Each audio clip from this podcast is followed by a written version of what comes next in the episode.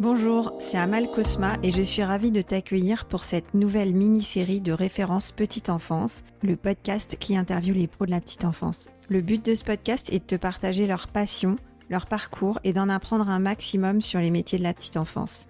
Si toi aussi tu aimes ce métier et que tu as envie de le partager avec nous, ce podcast est fait pour toi. Juste avant de démarrer, quelques petits messages. D'abord, je te recommande les deux premières saisons si tu as envie de travailler tes process et ton management. Ensuite, je te demande de me consacrer quelques minutes de ton temps pour déposer une note sur Apple Podcast ou sur Spotify. Comme ça, tu m'aides à valoriser les métiers de la petite enfance en diffusant le podcast. Viens aussi me voir sur LinkedIn pour retrouver les coulisses du podcast. Enfin, j'ai aussi créé une newsletter que tu peux retrouver dans les notes de l'épisode dans laquelle je partage tous mes outils de qualité d'accueil et de qualité de vie au travail parce que l'un ne va pas sans l'autre. Allez, je ne t'embête pas plus et je laisse place à l'interview de mon invité du jour. Bonjour à toutes et à tous, bienvenue dans ce nouveau format du podcast Référence Petite Enfance. C'est la première interview du podcast, donc euh, j'espère que vous allez être indulgents avec moi. Et aujourd'hui, on accueille Elodie Emo, qui est infirmière puéricultrice. Bonjour Elodie. Bonjour Amal, ravie d'être euh, ici aujourd'hui avec toi. Alors Elodie, tu es chargée de formation et tu es chef de l'action Les Cercles de Parents. Est-ce que tu peux déjà commencer par nous dire ce que c'est que la formation d'infirmière et la spécialité de puéricultrice? Pour devenir infirmière puéricultrice, il faut donc faire trois ans d'école d'infirmière où euh, l'étudiant, les étudiants vont faire une alternance de stage et euh, d'apport théorique. Et à la suite de l'obtention de ce diplôme d'État, euh, il y a un concours qui permet d'entrer en école d'infirmière puricultrice. Euh, si on obtient le concours écrit et oral, on va pouvoir donc faire cette année de spécialisation euh, avec de la même façon que l'école d'infirmière une alternance de stage et de cours. Mais là, les apports vont être ciblés sur euh, le développement psychomoteur affectif de l'enfant, la relation d'attachement, tout ce qui est soutien à la parentalité, l'allaitement. Enfin voilà, il va vraiment y avoir un approfondissement sur l'enfant de la naissance jusqu'aux 18 ans et aussi bien des apports plutôt psychologiques que des apports en lien avec les pathologies de l'enfant, puisque à l'obtention de ce diplôme, l'infirmière puricultrice peut travailler en extra et en intra-hospitalier, donc dans des services où vraiment on va être dans des soins techniques, physiques, mais il y aura toujours cette alliance de soins relationnels qu'on va beaucoup retrouver en extra-hospitalier. Donc c'est un bac plus 4 qui aujourd'hui est en train d'être discuté aux assises de la pédiatrie pour passer en bac plus 5. Ah ouais, Mmh. C'est une année qui est très très dense. Il n'y a pas encore d'harmonisation en fait de, des apports d'une école à l'autre. Et donc le projet, c'est quand même qu'il y ait une masterisation là à venir. Ce qui est spécifique là, c'est qu'en fait, euh, c'est pas spécifique à une, par exemple, je sais pas moi, la traumatologie. Là, on est spécifique à une population. Donc c'est vraiment très holistique comme, comme spécialité. Ok, on voit que c'est un gros parcours. Il y a, beaucoup d'exigences et euh, c'est un parcours très pratique. Il y a beaucoup d'alternance, beaucoup de stages, de pratiques sur le terrain. Et ça, euh, en ce moment, euh, c'est un peu le cheval de bataille du gouvernement et de, de l'éducation en France. Oui, ça permet d'acquérir bah, de la dextérité dans les soins aussi bien physique que psychique, et, et ça va permettre d'approfondir, d'ancrer les connaissances qui vont être vues en cours. Il y a des infirmières, euh, enfin des, étudiants qui, lâchent le parcours, qui se rendent compte que c'est pas fait pour eux. Est-ce que ça vient bien avant, plutôt dans les premières années, ou euh, même en année de puériculture? Ça peut venir à tout moment, je dirais, mais c'est vrai qu'en termes de statistiques, ça a plutôt tendance à venir en première année d'école d'infirmière, puisque là, les étudiants vont être confrontés, hein, comme le bébé imaginaire et réel, vont être confrontés à la réalité de ce que c'est que ce métier-là, et notamment les stages qui peuvent être euh, un peu difficiles émotionnellement. Hein. Quand on va parfois dans des services comme les EHPAD, on est confronté à la réalité vraiment euh, du terrain. Donc souvent, il y a des lâchages en première année on n'est pas à l'abri qu'il y ait des lâchages plus tard, euh, avec des prises de conscience où il y a des étudiants qui ont dit je vais pas lâcher, je vais pas lâcher, je vais tenir, et puis qui au bout de la deuxième ou troisième année euh, se rendent compte qu'ils sont pas heureux dans ce parcours. Alors, est-ce que tu peux, euh, pour nos auditeurs qui connaissent pas forcément très très bien ce diplôme, nous dire un peu l'importance du rôle des puéricultrices dans l'accueil du jeune enfant? Et qu'est-ce que nous qui sommes euh, dans un podcast de crèche, qu'est-ce que ça peut avoir comme valeur ajoutée, comme profil euh, dans les crèches? Alors généralement, l'infirmière puricultrice en crèche, elle est soit directrice, soit directrice adjointe. Donc elle va avoir euh, un rôle et des missions en lien avec l'organisation hein, de la crèche, les plannings, gérer les protocoles, le projet d'établissement, impulser un peu tout ce qui va se passer dans la crèche. Elle a aussi un rôle évidemment de management où elle va essayer de driver les équipes, leur faire faire des formations. Enfin voilà. L'idée c'est quand même que elle ait ce rôle de cohésion, enfin qu'elle aide à la cohésion d'équipe et ce qui est une bonne ambiance. Au niveau de son diplôme, qu'est-ce qui va servir? Bah actuellement, il n'y a pas assez justement de management et d'organisation de planning dans le programme actuel. Ça, c'est ce qui pêche. Et c'est-à-dire que quand elle arrive dans ce type de structure-là, elle n'a pas forcément ces compétences-là. Par contre, elle a fait des stages qui lui ont permis quand même d'avoir des petits outils, mais elle les a peu. Par contre, ce qu'elle a beaucoup, c'est ce côté paramédical. Donc, au niveau des protocoles de soins, elle va pouvoir venir en appui du médecin pour réaliser ou en tout cas réfléchir à l'organisation au niveau des protocoles de soins. Elle a tout ce qui est en lien avec l'hygiène des locaux, l'hygiène du matériel, l'hygiène des jouets, et puis surtout tout ce qui est en lien avec le développement psychomoteur affectif et rythme de l'enfant. Et là, en ça, elle a, des vraies compétences surajoutées parce qu'elle a une connaissance très fine bah, de ce qui est important pour que l'enfant puisse s'épanouir, de, respecter ses besoins, qui sont souvent à l'origine d'émotions fortes hein, chez les tout petits. Et donc, en ça, elle va pouvoir aider les équipes et impulser des choses. Les auxiliaires de puriculture, on y reviendra après, sont aussi un corps de métier qui ont vraiment des apports un peu moins pointus qu'elle, mais quand même des apports conséquents sur l'attachement, le développement psychomoteur affectif de l'enfant. On oppose parfois les, éducateurs de jeunes enfants aux infirmiers dans les crèches. Mais dans ce que tu dis, on a l'impression quand même que euh, dans le parcours de l'IP, donc l'infirmière péricultrice, il y a euh, toute cette partie euh, éducative. Oui, bien sûr. Non, je pense que c'est pas de profession à opposer. Je pense que peut-être au niveau de tout ce qui est jeu les éducateurs de jeunes enfants ont peut-être un plus par rapport à l'infirmière puricultrice. Par contre, les éducateurs de jeunes enfants n'ont pas ou peu ou beaucoup moins tout ce qui est lié aux soins de l'enfant. Et je dirais qu'en termes de développement psychomoteur affectif, c'est un peu kiff-kiff, quoi. Comme ça, ça permet d'avoir des points de raccord euh, pour s'entendre euh, sur euh, qu'est-ce qu'on veut dans cette crèche-là, qu'est-ce qu'on veut mener comme projet pédagogique.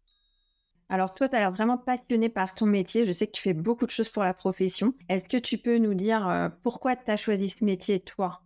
C'est euh, mêlé de choses conscientes et inconscientes, comme tous ces métiers de soins. Au lycée, en fait, j'étais en bac littéraire, donc je me prédestinais pas à être infirmière pure, mais ce métier m'attirait, je le trouvais. Alors, j'avais cette image euh, vraiment de, la puère euh, douce, bienveillante, qui prenait soin des enfants. C'est ce qui m'a attiré quand j'avais 17-18 ans. Cette profession où à la fois, fallait faire des études supérieures, mais à la fois, j'avais de bonnes valeurs. Quoi. C'était un, valeur good, un métier good vibes et ça, c'était important pour moi. J'ai toujours été attirée par l'écoute active, la bienveillance et le soin relationnel. C'est quand même ce qui m'animait. J'ai vite travaillé en PMI. Moi, je travaille en maternité et néonatologie, mais j'ai vite travaillé en PMI. Je sais que tu fais beaucoup d'études. Je crois que tu es une infinite learner. Tu es encore en formation en ce moment, donc euh, toi, tu n'arrêtes pas. Est-ce qu'on peut dire que la formation d'infirmière puéricultrice ouvre des portes et euh, quels sont les, principaux euh, métiers, en fait, les principales fonctions qu'on peut euh, exercer En tant qu'infirmière tu peux travailler en milieu hospitalier, donc ça va des urgences pédiatriques, de la pédiatrie, de la maternité jusqu'à la pédopsychiatrie.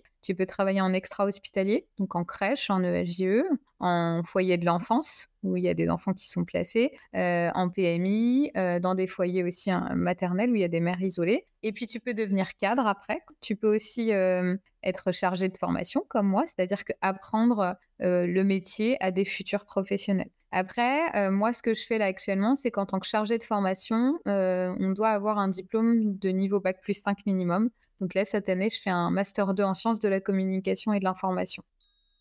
Tu as fondé un collectif qui s'appelle Je suis infirmière péricultrice. Ouais, tout à fait. C'est en fait c'est né sur les réseaux fin 2020, donc plein de puères qui ont cherché à se regrouper. L'idée c'était qu'il n'y avait pas assez de communication autour de ce métier. C'est un métier à 98% de femmes, et donc du coup on avait cette envie de euh, donner de la visibilité. Quand on disait qu'est-ce que c'est qu'une infirmière puère à une personne lambda croisée dans la rue, elle confondait avec un autre métier, elle avait aucune vision de ce métier. Et depuis deux ans, tout le boulot qu'on a fait de de communication, a quand même aidé à ce qu'on identifie l'infirmière puricultrice. Donc l'idée de ce collectif, c'est revaloriser la profession avec un niveau, un passage en bac plus 5 et surtout améliorer la prise en soin de l'enfant. Des professionnels qualifiés pour prendre en soin une population qui est vulnérable, qui est très vulnérable, même chez le tout petit. Et c'est un collectif qui est tout jeune, qui est en pleine expansion. Vous êtes combien maintenant? Alors, on était dix cofondatrices à la base. On a des, des, puissances de frappe sur les réseaux dans le sens où on est 5000 euh, sur, euh, sur euh, Facebook. On a un groupe de 5000 personnes en privé. On a une page Instagram, pareil, avec plus de 3000 personnes, une page LinkedIn. On a été auditionné pour les assises de la pédiatrie là dernièrement parce qu'on est devenu une association qui pèse Ok, alors pour finir, est-ce que tu penses que c'est possible de s'y mettre sur le tard si on est déjà dans la petite enfance ou dans un autre métier et que on a envie de se reconvertir, ou si on est dans la petite enfance mais qu'on a un petit diplôme et qu'on a envie d'évoluer, est-ce que c'est accessible d'après toi?